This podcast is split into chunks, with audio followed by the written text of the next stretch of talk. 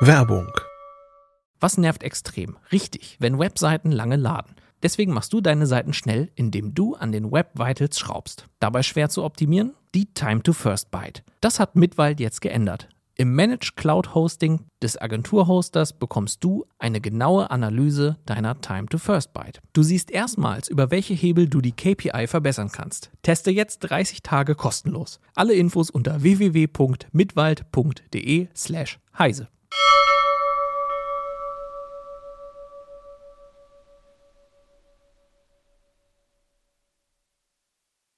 Hi, gleich bei CT Uplink reden wir über das neue OnePlus 5.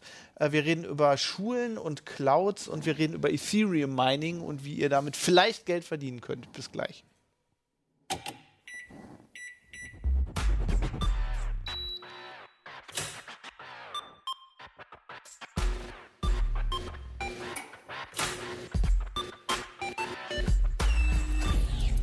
CT Uplink. Moin, willkommen bei CT Uplink, neue CT, neuer Uplink, diesmal in so einem, was ist das, Petrol? Ich glaube, es ist Petrol, äh, ist am Kiosk. Ähm, heute habe ich, ich bin Fabian Scherschel, mit dabei heute. Äh, Jörg Wirtgen. Martin Fischer aus dem Bergwerk. Jo Barger. Ja, und äh, Bergwerk, das, das, da reden wir zum Schluss drüber. Wir haben ein bisschen Ethereum Mining gemacht, deswegen ist es gerade so warm in Deutschland. Das sind die Grafikkarten von Martin. Ähm, wir reden dann noch über Schulclouds, aber ganz zuerst äh, reden wir über das neue OnePlus 5. Ich will das immer Six nennen. Hahaha. Flachwitz. Ähm, genau, das äh, haben wir noch nicht hier, das ist noch in Berlin, ne? Das, oder es kommt. Es ist Genau, auf es dem Weg. ist äh, in der Post. Und, äh, genau. Vielleicht kriegen wir es. Also fürs nächste Heft nicht. Äh, für dieses Heft haben wir es auch nicht rechtzeitig gekriegt. Beziehungsweise noch nicht mal die Infos. Das verrät jetzt ein bisschen was über unseren Drucktermin. Äh, Oh nein, das wird eh später ausgestrahlt, das versteht nachher keiner mehr. Äh, ja, super spannendes Handy. Äh, OnePlus ist ja so ein bisschen der Außenseiter mit dem OnePlus One, das war so blöde. Mit dem Zweier ging es so langsam und das Dreier war ein cooles Handy. High-End für ganz schön wenig Geld. Die Vier lassen sie aus, weil das irgendwie in China eine, eine Pechszahl ist Echt? oder die Todeszahl oder sowas. Und deswegen geht es jetzt direkt zum Fünfer. Ähm, High-End, super schneller Prozessor, eine Dual-Kamera ist drin, äh, ein schickes Metallgehäuse und das Ganze geht bei 500 Euro los. Also schon sehr verlockend. Wir sind alle vor allem auf die Kamera gespannt. Also der hat hinten dann so zwei, Zwei Kameras. Das Kameras, ist was ja. für 3D oder? Äh, es das? gibt da verschiedene Konzepte, was man machen kann und die machen es ähnlich wie beim äh, iPhone 7 Plus und bei so einem Asus Zenfone. Sie nehmen verschiedene Brennweiten. Sie haben zwei Sensoren drin, äh, zwischen denen Sie umschalten können und der zweite Sensor ist ein Teleobjektiv. Und äh, die genaue Vergrößerung verraten sie noch nicht. Also ist es weniger als die 2,3-fach von Asus, sonst hätten sie irgendwie was dazu gesagt. Und vielleicht sogar weniger als die zweifach von Apple, sonst hätten sie das wenigstens gesagt. Aber wir sind mal sehr gespannt, wie es funktioniert. Und das ist eigentlich das, was bei den Smartphone-Kameras am meisten fehlt, nämlich ein Zoom-Objektiv. Ja, da fragt man sich, wie weit die zoomen können da so, ne? Da, ich meine, da ist ja irgendwie Genau. nicht viel Platz, Ja, aber und, und genau, es gab mal so zwei, drei Handys, da war ein echtes Zoom-Objektiv drin und die fummelten dann da rum und das äh, funktionierte einigermaßen, aber sie waren viel zu groß, um sie in die Tasche zu stecken. Und deswegen geht man jetzt dazu über, einfach zwei Kameras mit verschiedenen Brennweiten einzubauen. Also es ist kein echter Zoom, es ist, wird weiterhin digitaler Zoom sein. Man hat aber ein echten optisches Teleobjektiv. Also wenn man nur mit diesen beiden äh, äh, Brennweiten arbeitet, hat man sozusagen zwei Festbrennweiten eingebaut.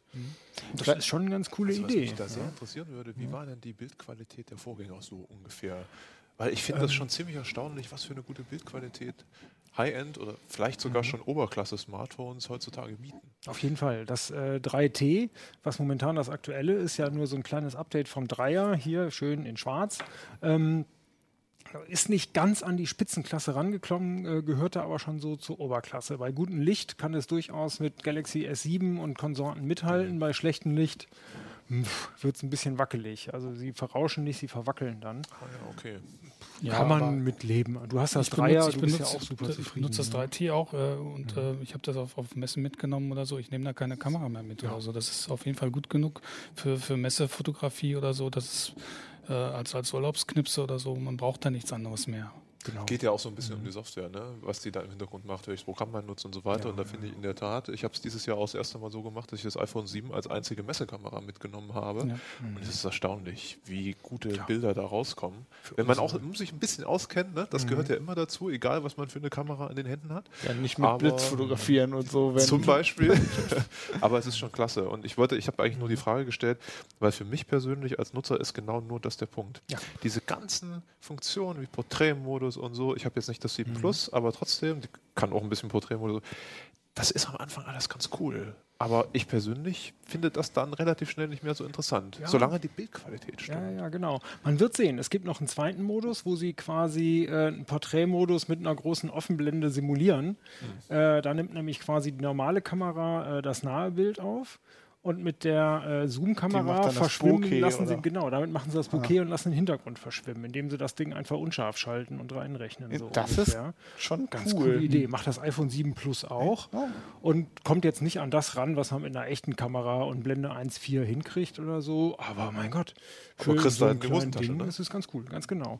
Ja, und das fand ich schon das Spannende bei OnePlus, äh, dass sie genau bei der Kamera richtig viel Wert drauf gelegt haben, sie zu verbessern. Alles andere ist sowieso High-End und ob das jetzt ein 835 oder 821 ist, das merkt man sowieso kaum. Das, Aber der es ist ein Prozessor, 8,5, ne? genau, das ist der der, Snap, Prozessor. ist das ein Snapdragon? Snapdragon, ja.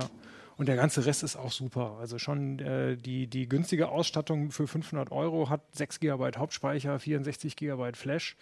Reicht den meisten Leuten völlig. Ja. Snake Lord. Nicht, nicht erweiterbar, das sollte man bei Nicht OnePlus dazu sagen. Speicherkarte fehlt, genau. Und das große hat 128. 128 Gigabyte, und 8 GB Hauptspeicher für 560 Euro, glaube ich. Und nur das große, also nur das besser ausgestattete gibt es in schwarz, so wie hier. Sehr schick, aber war schon ausverkauft. Wir mussten uns auch das Silberne kaufen. Also aber auch Es gibt auch sehr schöne Cover von OnePlus. Ja, genau. Mann, jetzt machen wir ganz schön viel Werbung für den Laden eigentlich. Ne? Also wir sind mal gespannt, wie gut die Kamera wirklich ist. Vielleicht taucht sie auch nicht so viel. Auf jeden Fall gefällt mir persönlich dieses Konzept bei Dual-Kameras als zweites Objektiv einen Zoom einzubauen wesentlich besser als alles andere. Es gibt noch LG, die bauen einen Weitwinkel ein. Was für ein Quatsch, denke ich mir, weil die äh, Smartphone-Kameras sowieso schon Sind so ja eh super weitwinklig, weitwinklig sind. Ja, eigentlich, Was will man ne? dann Ja, damit? Not nimmst du ne? die Panorama-Funktion. Ne? Ja, genau, wenn man es wirklich haben will. Äh, und Huawei macht eine Schwarz-Weiß-Kamera zusätzlich Ist mit ja auch- rein, mit der sie quasi nur den Kontrast erhöhen. Also sieht schon ganz gut aus. Aber dein Stichwort, wenn man mit anderen Apps fotografiert, ähm, war bei Huawei das Problem, dass sie nur an die Infos von dem ersten Sensor rankommen. Und dann sieht man, wie gut diese Kontrastverrechnung eigentlich ist, Verstehe. weil damit kommen tatsächlich ganz ordentliche, sehr, sehr ordentliche Fotos raus, aber das geht nur in der Huawei-App. Sobald man Lightroom nimmt oder dieses FV5 und wie sie alle heißen, kommt man nur noch an den ersten Sensor. Das fand der ich ist ja- schon richtig schlecht. Das fand ich ja auch krass. Ich habe auch irgendwann mal angefangen, ähm, einfach mit dem Handy Fotos dann in Lightroom reinzuschmeißen. Da habe ich früher immer gedacht, das äh, ist, ist ja Quatsch, weil die Qualität gibt das ja nicht her. Aber was man da noch aus den Fotos rausholen kann, ist schon echt krass. Also nicht nur aus Lightroom, also jede andere Foto-App auch. Aber das finde ich schon echt krass, was die hergeben. Die macht dann auch RAW wahrscheinlich, ne? oder? Äh, Lightroom könnte beides tatsächlich. Also Lightroom ja, aber genau. die, die, die OnePlus. Die One- OnePlus, sie kann auch RAW. Mhm. Und da wird man, bin ich mal sehr gespannt, was dabei rauskommt. Was Ob sie dann wirklich das Bild von, von beiden Kameras verrechnen, ob dieser Porträtmodus im RAW äh, funktioniert oder ob sie dann quasi nur zwei, äh, zwei normale Festbrennweitfotos rausgeben, so ungefähr. Das wissen wir noch nicht. Was ist das für ein RAW-Format? DNG ist Okay, es meistens ja. bei den Handys. Also dieses, dieses Standardding, was eigentlich inzwischen auch äh, jede, jede Software bearbeiten kann. Und da kommen manchmal sehr schlechte Ergebnisse raus. Also beim, beim 3T, der RAW-Modus, puh, da dreht man erstmal eine halbe Stunde im Lightroom rum, damit es so aussieht wie das JPEG. Und dann kann man mal langsam anfangen.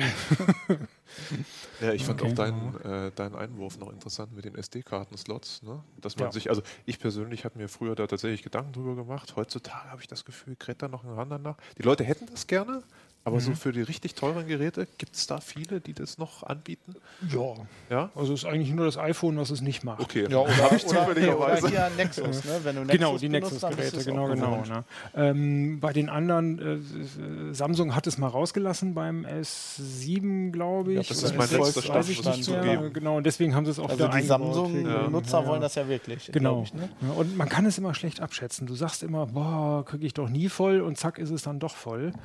Ähm, momentan würde ich so sagen, wenn man 64 Gigabyte hat, kann man erstmal ein bisschen Ruhe haben. Bei 32 Gig wird es schon knapp. krieg- ich krieg und die ganzen Billiggeräte mit 6, 16 Gig oder weniger, da muss man auf jeden Fall einen SD-Slot haben. Der ist da echt Pflicht. Okay, klar, Sonst- bei den Geräten. Also ich kriege das nicht mehr voll. Also ich, seit ich irgendwie so einen Streamingdienst für Musik benutze, ist auch keine Musik mehr Nimm mal drauf. dein Handy, zwei Stunden später kriegst du es zurück. Ja, was machst du, was kopierst du da Da raus? guckst du keine Videos unterwegs. Nee, nicht auf dem Handy. Mhm. Nee, ehrlich Okay. nicht. Also das ist mir echt zu klein. Das ist eben, je nachdem, wie man es macht. In der Tat, bei normaler Anwendung kriegst du den Speicher nie voll, dann reichen vielleicht die 16. Aber wenn du viel fotografierst oder viel filmst oder dir auch mal Videos äh, für, für offline, für im Zug runterziehst mit Netflix oder so. Ja, aber selbst- wenn du viel, ja, viel zockst, irgendwie ja. jedes Zock hat ja irgendwie schon 4 Gig oder sowas Wie, auf wie der viel Karte. Gigabyte hat das nochmal Speicherplatz, dieses Handy dann, das neue? Äh, OnePlus? 64, 64. oder 128 für Mhm. mehr Geld. Aber dann gut. Also 500 Euro für 64 Gigabyte ist ja eigentlich auch ganz, ganz in Ordnung. Ne? Ist okay. Apple macht ja auf der Seite jetzt wieder Werbung mit den neuen Bildformaten, dass sie sagen, da sparst du die Hälfte an Speicherplatz. Gibt es da auch irgendwas im Android-Space, dass man sagt, Nicht nö, nötig, nö. Da muss eigentlich nur jemand, der so viel Geld für Speicher wie Apple nimmt, kann das als Vorteil verkaufen, dass man den dann wieder spart. Naja gut, aber die Android-Leute würden sie so ein Speicherformat nutzen, wäre es natürlich auch gut für die. Letztendlich, ne? Ja, aber es ist JPEG und nur mit Fotos kriegst du 128 Gig Mhm. nicht voll. Ja, 108. Ja, okay. Und Ja. auch schon die 64 nicht. Ja. Aber du weiß man nicht, ob es da Tendenzen gibt, so ein Bildformat dann auch zu nutzen, weiß man nicht. Ne? Ja, ist ja auch, glaube ich, ein proprietäres, oder? Ich glaube schon. Ja. Ja. Ja. Also, ja. Sehe ich nicht. Hm. Ähm, was mich noch interessieren würde, die Android-Version da drauf, die haben ihre eigene, ne? Genau, das nennt sich Oxygen OS, ist äh, basiert auf dem 711, ist also top aktuell. Äh, hat so ein paar kleine Änderungen. Also äh, sie haben eine Zeit lang mal das Cyanogen-Mod benutzt und haben ganz viele von den Ideen jetzt in ihr Oxygen eingebaut. Also sind kleine praktische Veränderungen. Es äh, spürt sich, also es fühlt sich nach einem sehr, sehr schlanken Android an mit sinnvollen Ergänzungen. Macht schon Spaß tatsächlich. Aber Sicherheitsupdates kommen bisher ganz Keine ordentlich. vorinstallierten Nerv-Apps oder so, die man nicht wegkriegt. Also insofern, wenn man das ähm, sich anders einrichten will, kein Problem. Ja. Ja, hört, sich, hört sich cool an. Ja gut, dann sind wir mal gespannt. Äh, Wenn das hier ist, werdet ihr das richtig testen, ne? Ja, auf jeden Fall, genau. Dann Im, äh, in, für Heft 15 weiß ich gar nicht. Wahrscheinlich schaffen wir es nicht, aber möglicherweise in Heft 16 wird es dann kommen. Vielleicht auch in der 15, müssen wir mal gucken. Machen bestimmt auch was online. Online machen wir was, auf Nein. jeden Fall. Genau. Was man vielleicht nicht verschweigen sollte, OnePlus ist ein chinesischer Hersteller, die gar keine europäische Niederlassung haben. Ach so, da wird es wieder schwierig, wenn, man, Genau. wenn irgendwas kaputt geht. Ne? Ja, das war eine Zeit lang der wirklich große Nachteil. Beim Bestellen wusste man nicht, zahlt man ein für Umsatzsteuer oder nicht. Und wenn was kaputt ist, muss man es auf eigene Kosten nach China schicken und kriegt es irgendwie bestenfalls nach 14 Tagen zurück. Das hat sich inzwischen verbessert. Viele Leser haben inzwischen geschrieben, dass die in Europa reparieren und die Geräte ruckzuck wieder da sind. Die Erfahrung haben wir jetzt selber zum Glück noch nicht gemacht. Und sie haben zumindest Lager, aus denen sie liefern. Das heißt, man zahlt garantiert keine Einfuhrumsatzsteuer ähm, und kriegt das Ding auch innerhalb von zwei, drei Tagen. Das soll auch richtig schnell gehen. Ne? Die Das Kollegen, die so ein ja. Ding gekauft haben, die waren eigentlich ganz Ja, zufrieden. ja, ja, genau. War bei meinem auch. War ich sehr zufrieden. Man kriegt, glaube ich, aber keine Rechnung mit ausgewiesener Mehrwertsteuer, was möglicherweise für den einen oder anderen dann ja auch wieder 19% Preiserhöhung bedeutet. Das heißt aber, auch, man kann es auch nicht von der Steuer absetzen, wenn man einen Beruf hat, wo man das Handy braucht und Absetzen, absetzbar ist. doch, absetzen kannst du es schon. Du kriegst nur, wenn du Mehrwertsteuerabzugsberechtigt bist, diese 19% nicht zurück. Ja, cool. Dann äh, bleibt dran, wir werden uns darum kümmern. ähm, Genau. Jo, du bist äh, hier, du hast äh, im aktuellen Heft ähm, über, über Cloud in Schulen ge äh, geschrieben. Genau, wir haben aber zwei Artikel zum, zum Thema Schul-IT. Äh, die gute Nachricht, äh, die äh, Politik interessiert sich jetzt mal wieder für das Thema und macht da mal wieder ein bisschen Tempo. Äh, und zwar hat sich die Bildungsministerin mit den äh, Kultusministern der Länder zusammengesetzt und gesagt, wir müssen da was machen. Und die haben einen Bildungspakt beschlossen. Äh, Frau Wanka, die Bildungsministerin, hat gesagt, mein Ministerium gibt 5 Milliarden Euro für die Infrastruktur, also für die Anbindung der Schulen ans Netz, äh, für das WLAN in den Schulen, für, für Server, für Hardware. Äh, Im Gegenzug sollen die Länder dafür sorgen, dass äh, ja, digitale Lehrmaterialien entstehen und bereitgestellt werden und dass halt auch die Lehrer äh, fortgebildet werden. Ne? Die, die beste Infrastruktur, das hat die Vergangenheit gezeigt, die nutzt überhaupt nichts, wenn die Lehrer nichts damit anfangen können. Dann steht dann halt teure Hardware in der Schule rum und nichts passiert damit. Ich fand das ja so total krass, um dich nur kurz zu unterbrechen, ähm, weil ich das gelesen habe, ich habe halt keine Kinder. Ja. Und ich bin davon ausgegangen, dass sowas schon längst passiert. Also, ne, aber Also es gibt Schulen, die äh, da sehr offensiv sind äh, in dem Thema oder so. Da habe ich auch schon mal eine Reportage gemacht über eine Schule, die, die auch schon längst in der Cloud unterwegs ist oder so. Aber es gibt halt auch Schulen, die Grundschule, auf die mein Sohn gegangen ist oder so, da, da gibt es halt einen, einen äh, äh, Dingsraum, Computerraum. Ja. Und äh, es gibt aber niemanden, der den bedienen kann. Mhm. Also habe ich dann als, als äh, Elternteil halt Kurse gegeben oder so. Und man ist dann ja auch automatisch äh, Administrator für das Ganze genau, oder so. Ja. Wenn da irgendwas kaputt ist oder nicht so läuft, wie es laufen soll, dann wird hab, man dann auch angerufen oder so. Ne? Ich habe jahrelang äh, für Net Cologne früher mhm. damals ähm, so ein Raum Köln-Bonn äh, Computersupport gemacht. Da war es mhm. genau das Gleiche. Wir mussten dann immer mit den Eltern und Lehrern zusammenarbeiten. Ich habe halt aber gedacht, es hat sich irgendwie seit 2005 oder so oder seit 2004 was getan. Aber nee, da ist vieles im Argen. Äh, einfach liegen geblieben und irgendwie, also einige haben vor sich hingemuckelt und irgendwas gemacht, oder aber irgendwie nicht so richtig. So und jetzt soll halt dieser Bildungspakt äh, das Ganze voranbringen. Problem ist offenbar, äh, diese 5 Milliarden Euro, die da versprochen worden sind, die scheinen noch gar nicht bewilligt zu sein. äh, als dann jetzt das Ganze vorgestellt worden ist, war auch Frau Wanka verhindert und auch ihre Stellvertreterin war erkrankt und deshalb mussten die Kultusminister das selber vorstellen. Äh, was wir bisher nur rausgekriegt haben, ist irgendwie, es gibt wohl auch schon einen Haushaltsentwurf für 2018. Da sind diese 5 Milliarden Euro bisher noch nicht vorgesehen. Ganz davon abgesehen sagen auch die Länder äh, grundsätzlich irgendwie, das ist so eine Riesenaufgabe, die ganzen Lehrer vorzubilden. Äh, das kriegen wir auch nicht alleine gewuppt. Also da ist noch vieles im Argen. Nichtsdestotrotz arbeiten alle daran. Ähm, das ist der zweite Artikel, den wir im Heft haben. Da geht es halt um Schulclouds. Ähm, wir haben halt ein föderales System. Äh, Bildung ist äh, Ländersache. Und deshalb macht auch jedes Land so mehr oder weniger sein eigenes Ding. Du hast über NRW geschrieben, glaube ich. Ne? Ich habe also ein wesentlicher Teil des Artikels dreht sich um Logineo NRW. Das startet nämlich jetzt äh, zum kommenden Schuljahr. Und das ist so eine, ja, so eine Art Basis-Cloud oder so. Ne? Da kriegt jeder Schüler und jeder Lehrer kriegt dort Speicherplatz und kriegt dort eine E-Mail-Adresse, Vorname, Punkt, Nachname, Punkt, Schulnummer, at irgendwas, .de oder so. Natürlich. Nicht so besonders toll, äh, aber man kann zumindest, also wenn die Schule jetzt schon eine E-Mail-Anbindung äh, hat oder so, dann kann man da so ein Mapping machen. Äh, dann kann man so eine alte äh, E-Mail-Adresse behalten. Ähm, ja, aber viel mehr als ähm, so ein bisschen Speicherplatz ist da nicht. Also, zum, also sowas wie, wie Chat oder so gibt es nicht. Ne? Also im Zweifelsfall, wenn dann halt gechattet werden soll oder WhatsApp wenn die Schüler das wollen oder so, dann, dann wird dann halt eine WhatsApp-Gruppe aufgemacht, wie das auch an vielen Schulen üblich ist. Ähm, das ist natürlich hat mit Datenschutz nichts zu tun und, und ist, verstößt wahrscheinlich auch in vielen Ländern noch gegen diverse Gesetze oder so, wenn sowas im schulischen Kontext läuft. Deshalb ist halt grundsätzlich so eine Schulcloud für den Unterricht mal eine ganz tolle Sache. Ne? Also dass halt irgendwo ein Administrator sich darum kümmert, halt, dass da so eine, so eine Softwareinfrastruktur läuft, äh, dass nicht der Physiklehrer neben seiner eigentlichen Arbeit halt sich um das Ganze kümmern muss, sondern dass man da eine Lernumgebung hat, in der man halt so wie es halt auch in, später dann im Arbeitsleben passieren wird, äh, mit digitalen Inhalten hantiert.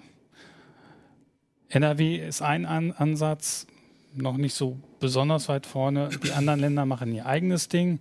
Dann gibt es noch ein äh, Projekt äh, ja, äh, vom Bund, gemeinsam mit dem Hasso-Platter-Institut und äh, noch, noch anderen Partnern, bauen die auch ihre Schulcloud auf. Und dann gibt es natürlich noch kommerzielle Anbieter. Ne? Also äh, Microsoft zum Beispiel bietet sein Office 365 auch kostenlos an für Schulen in so einer reduzierten Version, die aber völlig für den Unterricht ausreicht. Oder äh, Anbieter wie It's Learning, die sich halt auf das Thema spezialisiert haben. It's Learning wird zum Beispiel in Bremen eingesetzt und das scheint wohl ganz gut zu funktionieren da.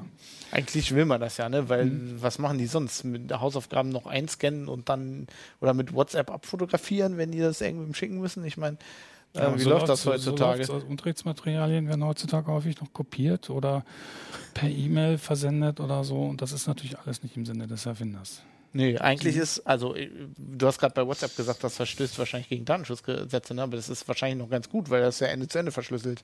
Ich weiß nicht, ob die äh, das ist Ende anderen Anbieter das machen. Genau, ja. Ähm, wenn man es so sieht, ist es wahrscheinlich eine, eine sehr pragmatische und, und, und, und, im Prinzip auch sichere Lösung, aber nichtsdestotrotz äh, will man wahrscheinlich dann doch von Gesetzgeberseite, dass die Inhalte irgendwo in Deutschland auf Servern liegen ne? und äh, auch zwischengespeichert mhm. werden und nicht irgendwo sonst wo.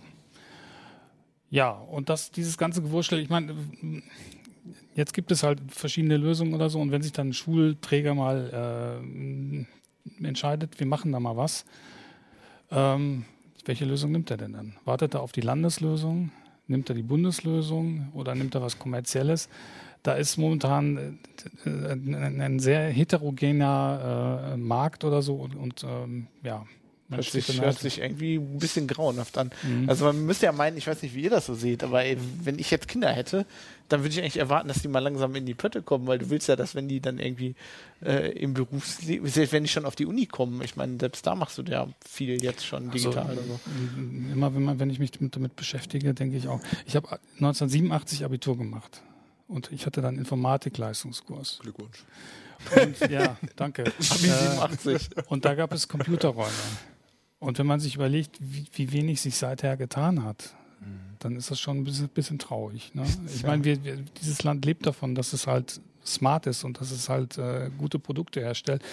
Und die Leute sollten eigentlich auch in der digitalen Zeit angekommen sein, die, die, die Schüler. Äh, sind sie ja auch eigentlich, ne? Also muss man ja mal ganz klar sagen. Zu Hause ja, sind sie genau. das, glaube ich. Ja. ja. aber die Schule bildet mhm. das nicht ab. Ja.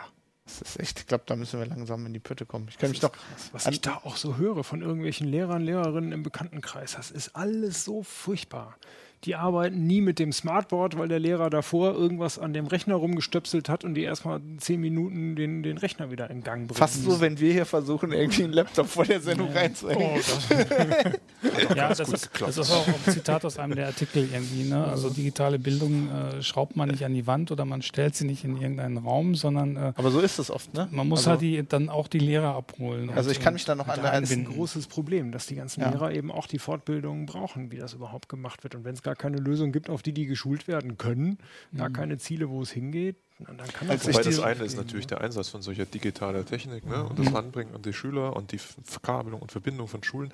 Aber was ich finde, was viel wichtiger ist, ist zum Beispiel, dass die kleinen Kiddies auch mal ein bisschen ans Programmieren rangeführt werden und an solche Techniken. Informatische ich, Bildung, ja. Ne, ja. Das ist ja der zweite Teil und da muss ich tatsächlich sagen, Wann habe ich Abitur gemacht? 2000, 2001. Ähm, Glückwunsch. Äh, danke. Jeder in einem anderen Jahrzehnt. Ich, weiß, Abi 2002 oder 2003. Du warst ja 2008 oder so. Abitur? Abitur. ich weiß, ich habe meine Frau vor dem Computerraum kennengelernt. Gute Erinnerung an unseren Computerraum. Also ich wollte nur sagen, wir haben, glaube ich, also 96, 97 ging es los bei uns mit Informatikunterricht und da gab es Turbo Pascal, da gab es Prolog. Ähm, also so Ranführung an das Denken, wie man so programmiert, das war natürlich alles auf einem sehr niedrigen Niveau. Aber das fand ich viel wichtiger.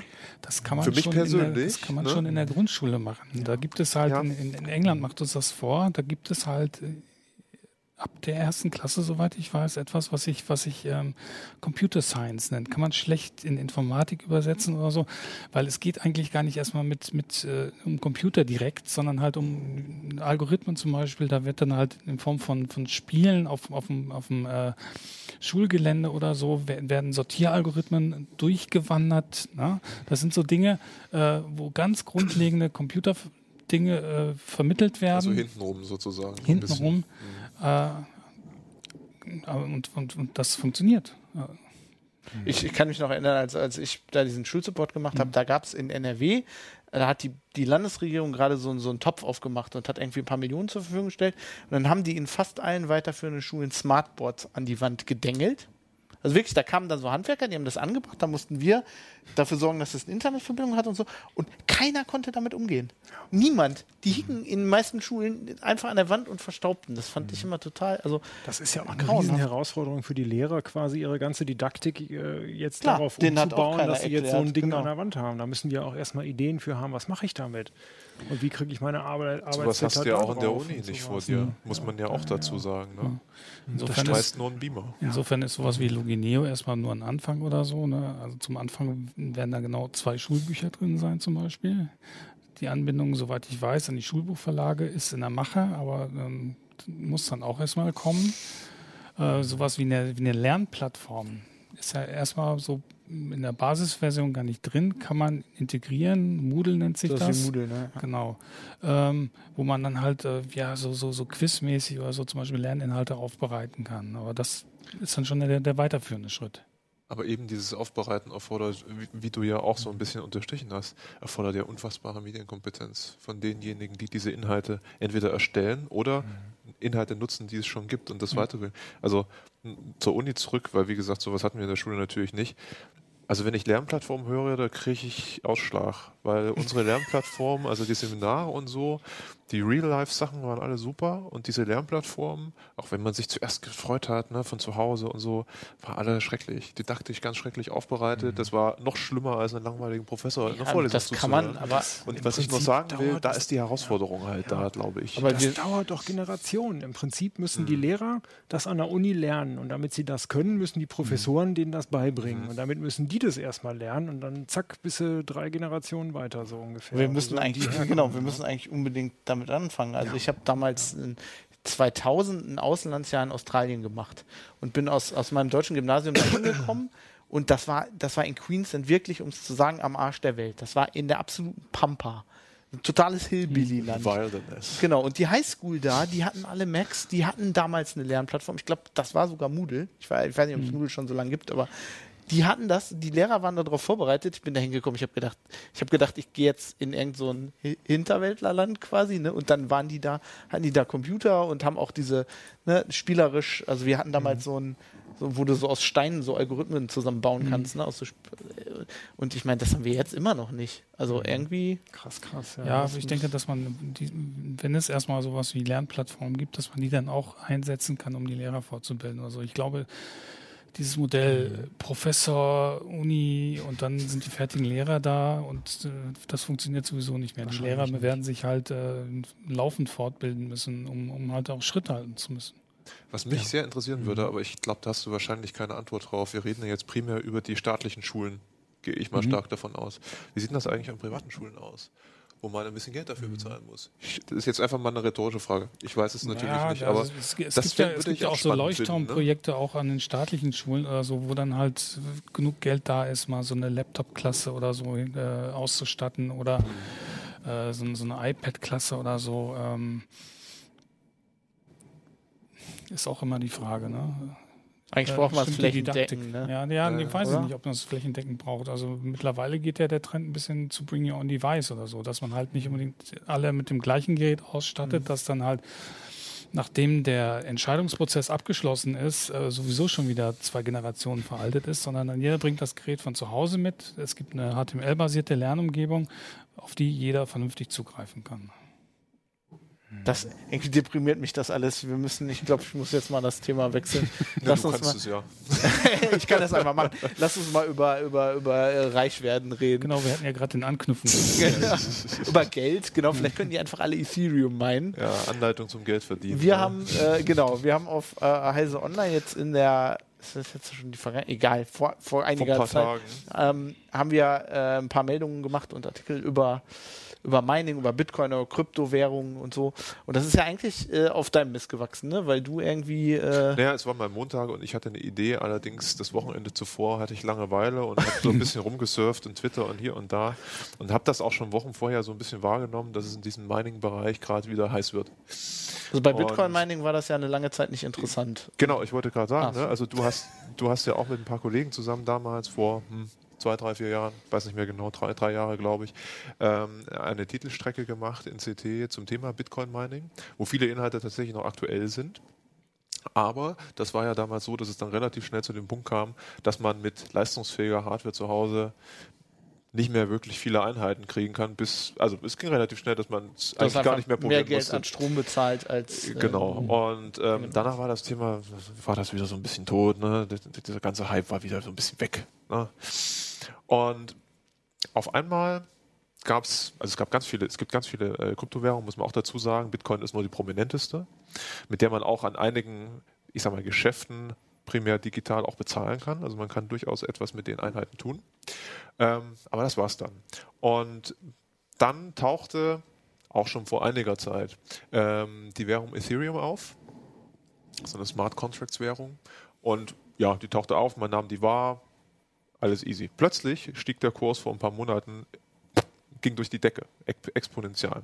Und das Interessante bei Ethereum war, für die ganzen Goldschürfer, dass man bei Ethereum in der Tat noch sich an dem Punkt befand, dass man mit eigener Hardware tatsächlich noch Einheiten rausrechnen konnte. Das hat natürlich Interesse geweckt. Äh, als der Kurs dann über 250 Dollar pro Einheit ging, ähm, kochten vorhin Diskussionen hoch von Leuten, die gesagt haben, meine Güte, wir haben doch irgendwie Grafikhardware zu Hause. Spiele sind eh alle gerade scheiße oder habe ich durchgespielt oder äh, ich sitze im Kinderzimmer, Mama bezahlt Strom, lass doch mal machen. Ne? Also von, von ganz jung bis ich bin in der Firma und so.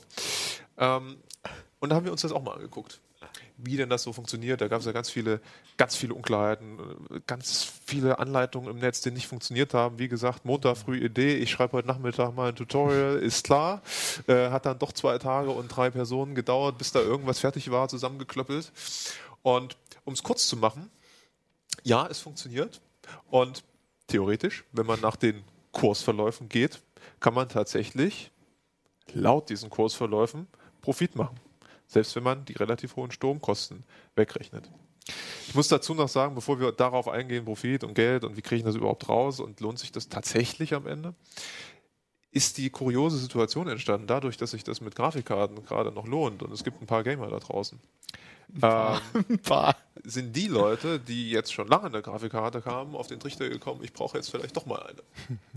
ähm, und es gibt keine mehr. Es gibt Radeon-Grafikkarten ab einer bestimmten Leistungsklasse ab, hm, sagen wir mal, 160, 170 Euro, so der theoretische Preis, gibt es nicht mehr. Du kannst sie nicht mehr kaufen. Es gibt irgendwie 50 Exemplare von jeder Karte, verschiedene von verschiedenen Herstellern. Es, sie sind nicht mehr verfügbar. Das hat dazu geführt, das ist schon einige Wochen so, ähm, dass Leute auf Ebay ihre 200 Euro Grafikkarten für 450 Euro reinstellen und die. Dinger verkaufen.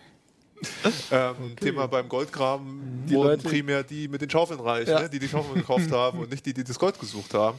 Eine ähnliche Situation haben wir gerade. Und das ist, äh, du musst mal erklären, das sind äh, deswegen AMD-Grafikkarten und nicht Nvidia, weil das mit denen irgendwie besser geht?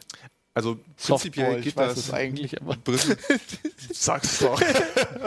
äh, prinzipiell geht das mit jeder Grafikkarte, die mindestens mittlerweile 3 GB Videospeicher hat. Vor einer Woche haben noch zwei ausgereicht. Weil das du musst irgendwie mal diese Aufgabe, die du rechnest, in den Videorahmen schaufeln. Ne? Genau, ja, ja, Der Workload wird immer größer. Ähm, und das ist eigentlich die einzige Voraussetzung. Und die Grafikkarte sollte nicht älter als, naja, sagen wir mal, zwei, zweieinhalb Jahre sein, muss mit OpenCL kompatibel sein oder CUDA bei Nvidia. Und das reicht eigentlich schon. Jetzt ist das folgende. Ähm, warum werden die AMD oder sind die AMD-Grafikkarten quasi ausverkauft? Also wir haben jetzt hier übrigens eine für alle Neider, ne? Das ist hier die haben Und die rechnet hier. gar nicht. Wir haben es, wir haben es. Die wir haben die aus diesem riesigen das heißt, Rig rausgezogen. Ist noch die warm. Sendung kostet also 100 Euro, die wir gerade nicht verdienen, weil diese Karte hier liegt. So die Sendung ist heute kostenlos. Ja. Nee, also, äh, nee, also Spaß beiseite. Ähm, so eine Grafikkarte hier, das ist eine RX 570 von AMD die errechnet ungefähr 23, 24 Megahashes pro Sekunde, also Millionen Hashes, oder rechnet die durch, sucht nach den Einheiten. Ähm, wie gesagt, 170, 180 Euro, sagen vielleicht auch mal 200, je nach Modell. Eine Nvidia-Grafikkarte, hier habe ich mal eine mitgebracht, die, kann man das sehen? Ja, so ungefähr. Ist also eine ganz lange, schwere Grafikkarte, die einem ins Auge blinkt. Ähm, die kostet 1349 Euro und schafft nicht 23 bis 24 Megahashes, sondern nur 30. So, jetzt haben die Leute natürlich gesagt, ich bin doch nicht wahnsinnig, die, die mitmachen wollen. Dann nehme ich mir doch einfach irgendwie vier Radions, die kosten irgendwie 800 Euro und sind, keine Ahnung, dreimal so schnell wie die eine Nvidia. Und so kam es dazu, dass auch in Ostasien riesige Serverfarmen entstanden von chinesischen Farming-Betreibern. Äh, mit teilweise 2000 Rigs mit jeweils acht Karten, kann man sich alles im Internet angucken, geht derzeit durch, durch die Welt. Mhm. Ähm, und da wird halt gefarmt ohne Ende. Der Lustigerweise wären mittlerweile auch die Nvidia-Grafikkarten so etwas knapper, weil die Leute festgestellt haben, naja, bevor ich keine habe, mache ich es ja lieber in Nvidia. Also mhm. es ist auch sehr viel sehr viel Druck dahinter. Ne? Also mhm. ist natürlich, das muss man ja auch sagen, das ist ein bisschen vergleichbar mit dem Aktienmarkt bisschen. Äh, es gibt ja so viele Faktoren, die kann man einfach nicht äh, kalkulieren. Was du ne? sagen willst, es kauft euch jetzt keine Grafikkarte extra dafür, weil wir nicht wissen, wie sich der Kurs unbedingt entwickelt. Dieses ne? extra dafür ist halt der Punkt. Ne? Also man muss halt sagen, wenn man jetzt, wenn man jetzt seriös rangeht und es wäre die Situation, dass man die Karten bekommen würde und man würde zwei RX 480 zum Beispiel kaufen für 200 Euro und das würde alles so gleich bleiben in der Idealwelt, würde man ungefähr zurzeit 300 Euro im Monat an Ethereum schürfen. Jetzt kostet so eine Karte, wie gesagt, 200 Euro, ist man bei 400 Euro. Die Stromkosten im Monat liegen dann bei 24 Stunden Betrieb ungefähr bei 80 Euro in Deutschland. Das ist nämlich das Problem. In China, auch in den USA ist das eine ganz andere Nummer. Da gibt es ja quasi keine Stromkosten. Ich, ich sage es mal ganz salopp. Ne? Äh, also wir haben halt extrem hohe Strompreise, das muss man halt alles einkalkulieren. Und dann darf der Kurs halt nie fallen. Ne? Also wir hatten zum Beispiel das Problem, dass wir einen Tag länger gebraucht haben mit, dem, äh, mit, dieser, mit diesem Tutorial wegen diverser Probleme. Und haben gesagt, ja komm, bevor wir es jetzt heute Abend veröffentlichen, ne, jetzt spricht mal Opa vom, vom Krieg, dann machen wir es morgen früh, da lesen sie ja mehr.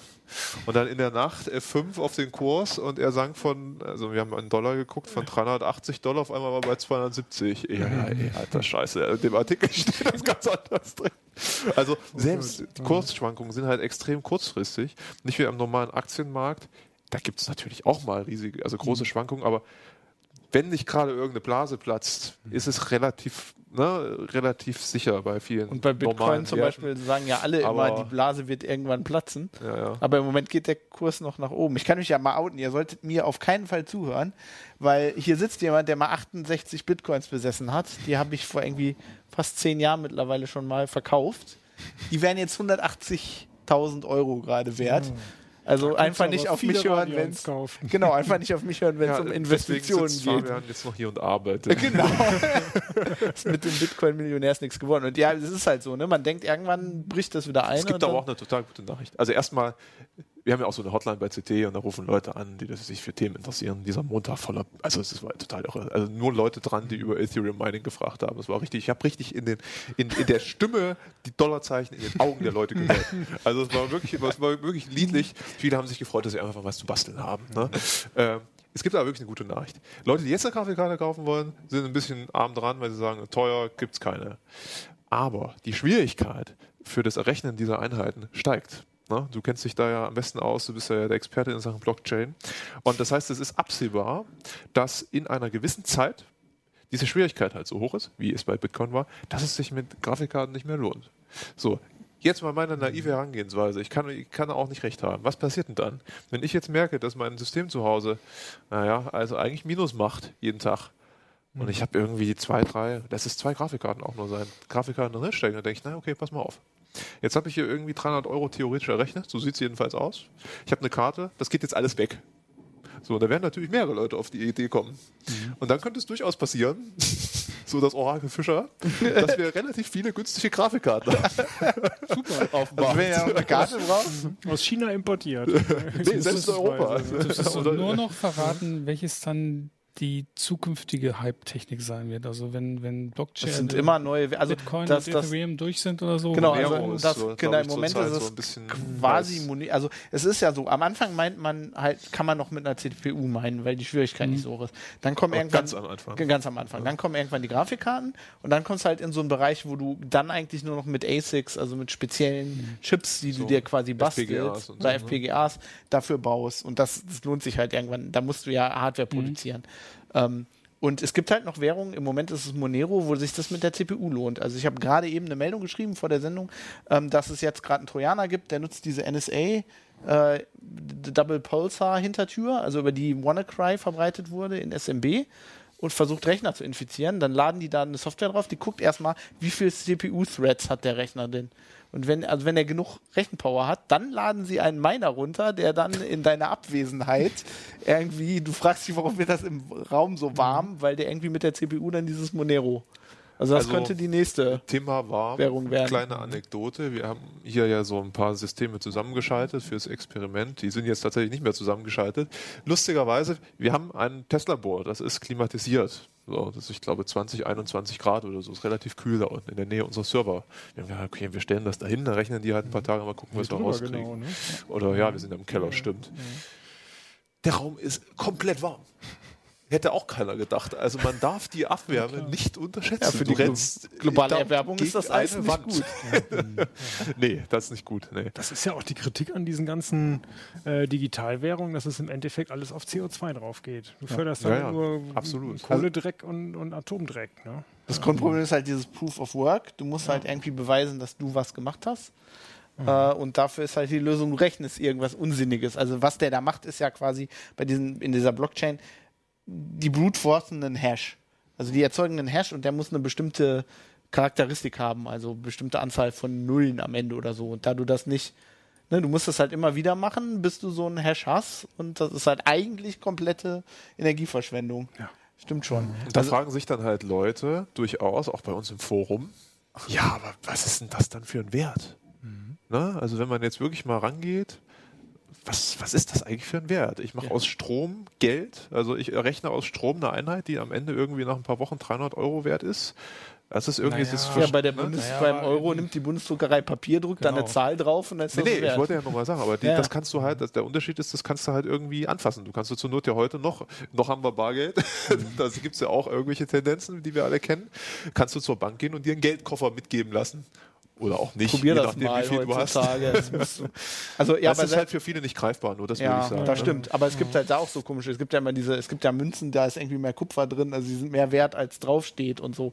Das ist halt immer irgendwie ein bisschen komisch. Ja, das Grundproblem ist halt, dass viele Leute, wenn man darüber schreibt, irgendwie wirklich denkt, das sind Münzen ich meine, wir als Journalisten, also das Problem, wir haben immer das Problem, so Bitcoin-Meldungen, die kann man schwer bebildern. Und dann nehmen wir dann immer diese anderes Bilder mit diesen Bitcoin-Münzen. Das ist natürlich eigentlich auch Quatsch, ne? Ja, ja. Ähm, also wir sind auch ein bisschen, ja, wir sind auch ein bisschen selber schuld. Aber ja, viele Leute verstehen das ja nicht. Ganz interessant ist ja bei diesem Ethereum, das ist ja nicht nur eine Währung, damit, da kann man in diese Blockchain ja auch so ähm, quasi Verträge reinschreiben, dieses Smart Contract-Ding, mhm. was du angedeutet hast. Also da gibt es verschiedene Ansatzmöglichkeiten. Das ist eine ziemlich komplexe Materie, muss man auch mal genau. dazu sagen. Also es ist nichts, wo man jetzt mal schnell einen Artikel liest und man kapiert das. Also es ist wirklich sehr, sehr umfassend und komplex. Nee, ich habe ne? auch, als ich diesen ähm, Artikel, den ich vor drei Jahren mit Harald Bürgerholz gemacht habe, als ich den wieder gelesen habe, um den zu aktualisieren, habe ich Sachen wieder gelernt. Die hatte ich in der Zwischenzeit offensichtlich vergessen. Also dieses ganze Blockchain-Ding ist halt total ähm, ähm, kann ja mal ganz kurz versuchen, das äh, zu umreißen. Es gibt bestimmt dann wieder Kommentare, dass irgendwas falsch war. Das ist immer so. Also jetzt ähm, kommt unser Experte. Also eigentlich ist das ja eine Möglichkeit, also das ist was wie ein Transaktionslog. Also ne, das Bitcoin, diese Währung besteht nicht aus Münzen, sondern es ist eigentlich ein, ein öffentliches Buch, Transaktionsbuch. Du hast eine Adresse und ähm, du, da steht eigentlich nur drin, so diese Adresse hat an die andere Adresse so und so viel gezahlt. Und darunter aus der Balance kannst du dann halt errechnen, wie viel Bitcoins du hast. Also wenn du, wenn drei auf drei, ich sage jetzt mal drei Bitcoins, das sind was weiß ich, deswegen musst du den Artikel überarbeiten, das sind 8000 Euro oder so. Aber wenn drei gehen rein, zwei überweise ich an Jo, kann ich, steht nirgendwo, dass ich noch eine habe, aber das sehe ich halt in dieser, in dieser Balance dann. Und das ist eigentlich nur ein globales Buch, wo das alles drin steht, wer was an wen überwiesen hat. Und das ist halt so ein kryptografisch gesichertes Log, so zum Beispiel wie ähm, Git oder auf Linux gibt es ja Logs, die, ähm, wo du einfach kryptografisch sichern kannst, dass, dass der eine Eintrag nach dem anderen ist und du kannst dann die älteren Einträge nicht mehr verändern. Weil das würde halt die Hashes ändern und so. Und diese ganzen Mining-Zeug macht man nur, weil bei so einem Log hast du ja eine zentrale Instanz, die das quasi beglaubigt. Die sagt, ich gebe dieses Log heraus und das will, will man halt bei Bitcoin nicht. Die wollten halt eine dezentrale mhm. Währung machen und deswegen haben sie sich einen Weg überlegt, wie halt die Allgemeinheit dieses, dieses Log halt quasi äh, verifizieren kann. Und deswegen musst du, wenn du das, also wenn du richtig diese Transaktion machst, auch immer die ganze Blockchain runterladen.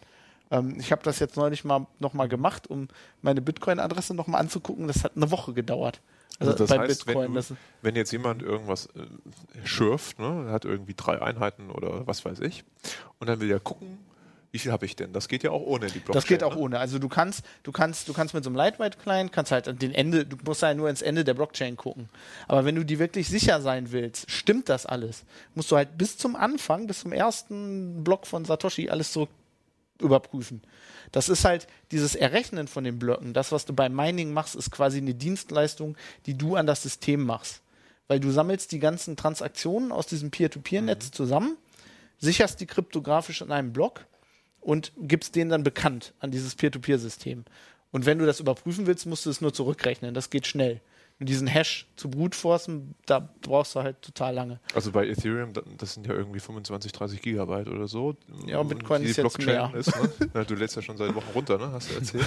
Aber musst du wirklich mhm. dann die gesamte, weil wenn du meinst, musst du das ja nicht, sofern du nee. im Pool bist, musst du wirklich, wenn du jetzt zu Jocke äh, ein Ethereum überweisen willst, musst du wirklich dann zu Hause sagen, ich synchronisiere jetzt die gesamte Blockchain und machst dann erst? Oder gibt es nicht auch Anbieter, Also die das was ich ja mache, ist, wenn, übernehmen? wenn ich jetzt sage, Jockel will ein F haben und er will mir Euro geben, dann äh, werden wir, würden wir wahrscheinlich so einen online Oder vergiss das geben. Du willst ihm einfach nur eins transferieren. Das wäre das Interessante. Naja, ich will ja, wenn ich Euro von ihm zurückkriege, will er ja wissen, habe ich ihm dieses F wirklich überwiesen. Mhm. Weil er gibt mehr Geld in dem Moment. Er gibt mehr Euroscheine in die Hand. Und wenn er das wirklich wissen will, muss er die ganze Blockchain überprüfen. Es gibt dann natürlich Ansätze, das anders Mhm. zu machen. Also man kann das mit einem zentralen Dienst machen. Das ist eigentlich gegen dieses Mhm. Peer-to-Peer-System, der das überprüft. Das geht. Aber wenn, wenn du eigentlich dieses Peer-to-Peer-Gedanken den haben willst und du willst es wissen, musst du die komplette Blockchain durch. Also wenn du einen richtigen, ich sag mal, Vertrag machst, also du gibst ihm was und er Mhm. gibt dir was zurück, dann muss Jörg das synchronisieren. Wenn du jetzt sagst, du schenkst ihm eine Einheit, muss er das doch ist nicht. eigentlich egal. Ja. Ne? Ich meine, klar. Prüf mal. Probier das Ja.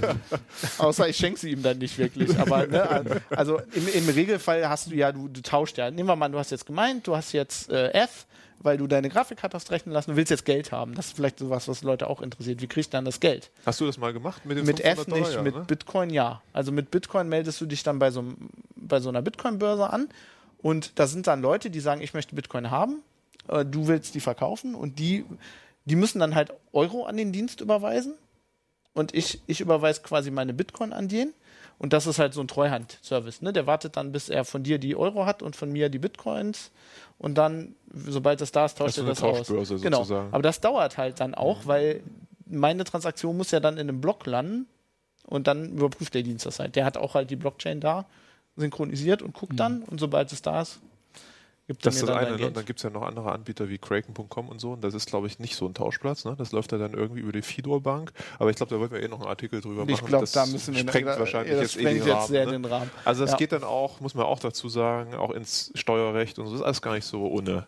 Also wie, jeder, der das, man kann Ich bin das ganz froh, dass ich die 180.000 Euro nicht mehr habe. Ne? Dann muss ich First World habe Problem. ich den Stress mit der Steuer nicht. Man kann sich das auch schön reden. Aber das muss einem halt auch bewusst sein. Ne? Das ist, da hängen viele Punkte dran. Genau. Ja, auf jeden Fall. Aber es ist äh, super interessant und macht eigentlich auch Spaß. Also wir haben sehr viel dran rumgebastelt. Wir haben sehr viele Fragen gekriegt, was ist denn jetzt auf Linux? Ähm, also ich habe jetzt äh, vor kurzem bei mir zu Hause das zum Laufen gekriegt mit meiner Nvidia-Karte. Du musst halt bei Linux dann im Zweifel dir einen Nvidia-Treiber kompilieren und das alles zusammenkriegen und so. Und der hat auch gemeint, aber irgendwie, eigentlich sollte die, glaube ich, 15,9 Megahashes machen und die macht irgendwie so 5. Also irgendwas, irgendwas stimmt da noch nicht. Deswegen Läuft wollte ich. wahrscheinlich bei dir noch über OpenCL. Ja, möglicherweise. Und da ist Nvidia ja total klasse. äh, Ist Linux halt, ne? Die sind Ist halt halt- CUDA optimiert. Ne? Naja. Ich könnte jetzt Linus Torvalds zitieren, aber ich weiß nicht, wir lassen das mal. Was hat er gesagt? Nee, okay. Das war eine Geste, es war eine bestimmte Geste. Nein, nein. Ja, also äh, das ist bestimmt noch ein Thema, aber das ist ein bisschen so wie, äh, also eigentlich alle Themen heute, ne? Äh, Das, äh, uns noch OnePlus begleiten. 5 wird uns begleiten, Schul-IT wird uns wahrscheinlich noch die Jahrzehnte. nächsten 30 Jahre begleiten. Geld begleitet uns Mining wahrscheinlich auch noch auch noch. Also in zehn Jahren sitzen wir hier wieder, dann bezahlen wir alles in Bitcoin und Genau. kriegen unser Gehalt in, in F oder so. Oh ja. Spannend. Ja, wenn ihr noch, äh, also wie immer, ihr könnt gerne kommentieren, äh, sowohl Schul-IT ist wahrscheinlich, Handys sind immer, werden immer gerne kommentiert. Wenn ihr uns mitteilen wollt, wie viele Bitcoins ihr noch habt und äh, ob ihr jetzt ins, ins Mining einsteigt oder wenn ihr Grafikkarten zu verkaufen habt, äh, ne? YouTube-Kommentare und ansonsten könnt ihr das natürlich auch mailen, uplink.ct.de. Also wir kaufen keine Grafikkarten, ich glaube Martin hat genug, ne? Die, die müsst ihr uns nicht Die anbieten. Schränke sind voll. Der hat wirklich die Schränke voll, das ist unglaublich. Naja, das ist ja auch dein Job irgendwie, ne? Wir sehen uns nächste Woche. Bis dahin macht's gut und äh, wenn ihr schürft, viel Erfolg. CT Uplink. Ciao.